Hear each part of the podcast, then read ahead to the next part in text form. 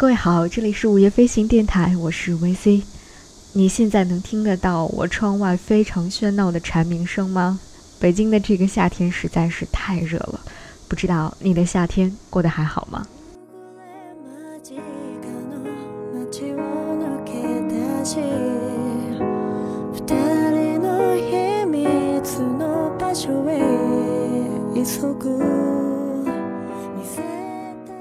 今天的节目当中，想要和大家分享一些也许很适合在这个夏天去读的书、去看的动画，它们都关于小酒馆，而生活的真相，可能都悄悄地藏进了城市的小酒馆里。喧闹都市中的一条街巷，毫不起眼的某个街角，朴素到一不小心就会错过的店招牌，一个通向。另一个神奇星球的入口。这里不是深夜食堂，但是它却有如深夜食堂一样的治愈。这里不仅供应美食，更有一杯酒，聊一味风尘。当人们在微醺当中打开话匣子，安心的摘下自己的面具，那间神奇的小酒馆就在不经意间悄悄地收藏了许多关于生活的真相。有些很残酷，有些也很温柔，而这些。都只有走进小酒馆的人才能慢慢听到。之所以想聊这个话题，是因为前一段时间看到了一本非常喜欢的书，来自我非常非常喜欢的导演北野武。这本书的名字叫做《北野武的小酒馆》，而我觉得这本书就像是北野武写给这个残酷世界的率性留言。今天的节目当中，第一本书推荐给大家，《北野武的小酒馆》。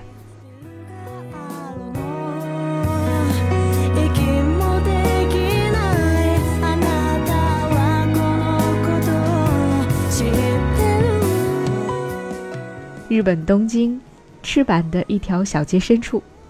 熊先生的料理店里，那个被全世界奉为日本殿堂级导演的大叔北野武，正坐在吧台边和老板聊得兴致勃勃。这样的场景已经成为了这家小酒馆最吸引人的特色。有人曾经说过，北野武这个天才的奇思妙想和熊先生这个独一无二的料理人的精湛刀工结合在一起。就做出了盛在盘子里的顶级料理。但是，如果你以为他们聊天的内容是深夜食堂那样的温暖治愈风格的话，那就大错特错了。毕竟，北野武的小酒馆一定要有北野武的风格，那就是一定会辛辣犀利而又率性直言，还有无法预测的灵光乍现。北野武的小酒馆这本书就如同熊先生的料理店一样，朴实低调。但却十足的有趣。全书一共分为了五个章节，每一个章节的名字都普通到不能再普通了：生死的问题、教育的问题、关系的问题、规矩的问题和电影的问题。简单而直接，非常北野武。大多数人认识北野武先生，应该都来自于他的电影，因此他的形象似乎也总是停留在黑帮暴力的影子当中。在除日本以外的世界其他国家的影迷当中，很少有人知道或者见过表演慢才的北野武，但在北野武的小酒馆当中，慢才演员北野武似乎又回来了。谈到生死的时候，他坦诚地讲述了自己经历的那场重大的车祸，批评当今社会对于人生是什么呀、人活着有什么意义啊之类的话是说的过多了。而说这些话的大人们，其实也根本没有弄清楚生死的意义。谈到教育，他犀利地说：“告诉自己的孩子，他没有哪方面的才能，绝不是什么残酷的事。如果你的孩子没有任何才能，那至少你应该培养他有一颗坚韧的心，这样在他今后走上社会时，哪怕被现实整得一塌糊涂、遍体鳞伤，他照样还能活下去。”而讲到人际关系和规矩，他不无温情而幽默的讲了好多自己跟着师傅学习慢才时有趣的小故事，俨然变成了一个段子手。而等到讲电影问题时，他又成了那个毫无面部表情，但是内心有万般柔情的菊次郎。这本小书是北野武在小酒馆里微醺时的高谈阔论，也是他写给这个残酷世界的率性留言。翻看这本书，你会惊讶于北野武的丰富和多面，也会对生活的真相多一份更深刻的理解。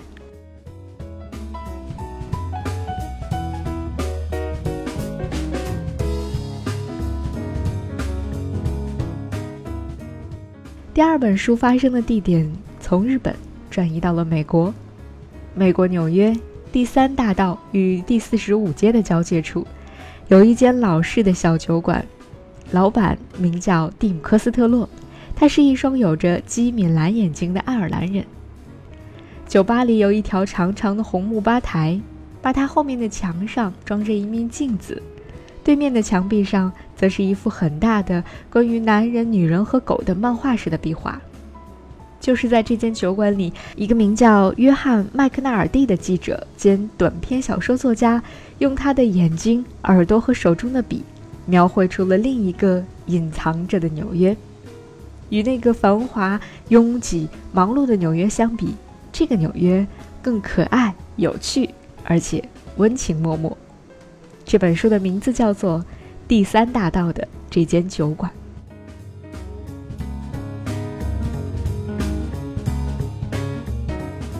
作者约翰深深的知道，一间好的酒馆应该是一个躲避孤独的地方，也是疏解孤独的灵丹妙药。而作为酒馆老板的蒂姆，他更明白这一点，所以他的酒馆就是这样一个地方。人们总是可以跟别人聊聊天，从来也不需要事先约好。于是，来自社会下层的人物开始走进第三大道的这间酒馆。走进来的人里有酒保、勤杂工、赌马克、警察，也有房东老太太、女招待、流浪汉。他们的生活看似平淡无奇，甚至微不足道，但是约翰却用他特有的视角和笔触，寥寥数笔就勾勒出了一个非常鲜活的人物。几段文字就讲述出了一段触动人心的好故事。他写酒馆老板请两位气质与众不同的流浪汉喝上好的雪莉酒，写卡莫迪太太在街角开的小店，写一个名叫克鲁尼麦克法拉尔的战士与一包压缩饼干的故事，也写自己的儿子，写自己对儿子的期望，写那些儿子教给他的事情。每一篇，当你读到故事结尾的时候，都会不自觉的嘴角上扬，甚至会眼角闪着泪光。第三大道的这间小酒馆，就像是一个精致的小容器一样，它被时间遗忘了，将二十世纪三四十年代的另一个纽约，默默地收藏。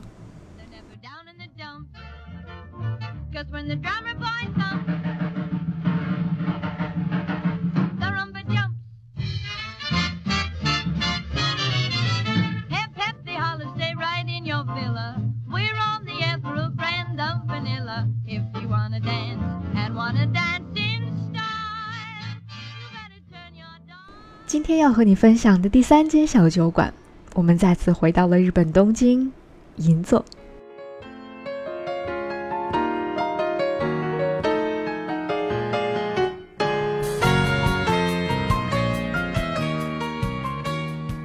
在日本东京银座的车水马龙之间，隐藏着一间小小的酒吧，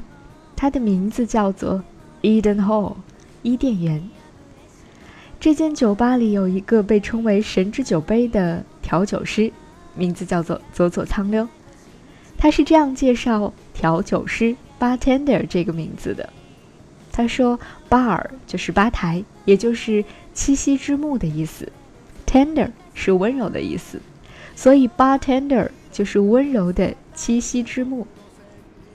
因此，一位优秀的调酒师就不仅仅要会调酒。”更要温柔地感受每一位客人的内心，然后调制出真正属于他们的那一杯酒。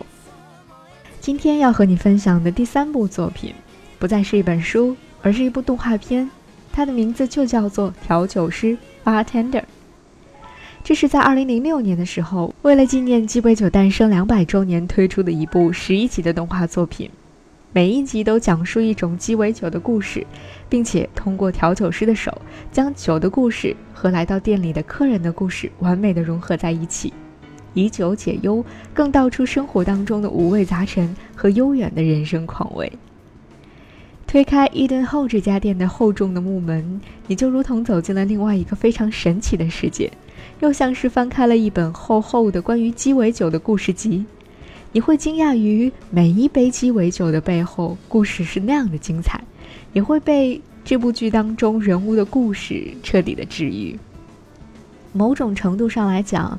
《Bartender》这部动画真的有一点深夜食堂前身的意思，柔和的画面色彩。爵士风格的钢琴旋律，娓娓道来的低沉絮语，用心讲述的人生故事，都让《调酒师 Bartender》这部作品本身就成为了一杯非常迷人的鸡尾酒，值得在每一个疲惫的夜晚静静的观看。即便是在它已经推出了十二年后的今天，我仍然要把它推荐给大家。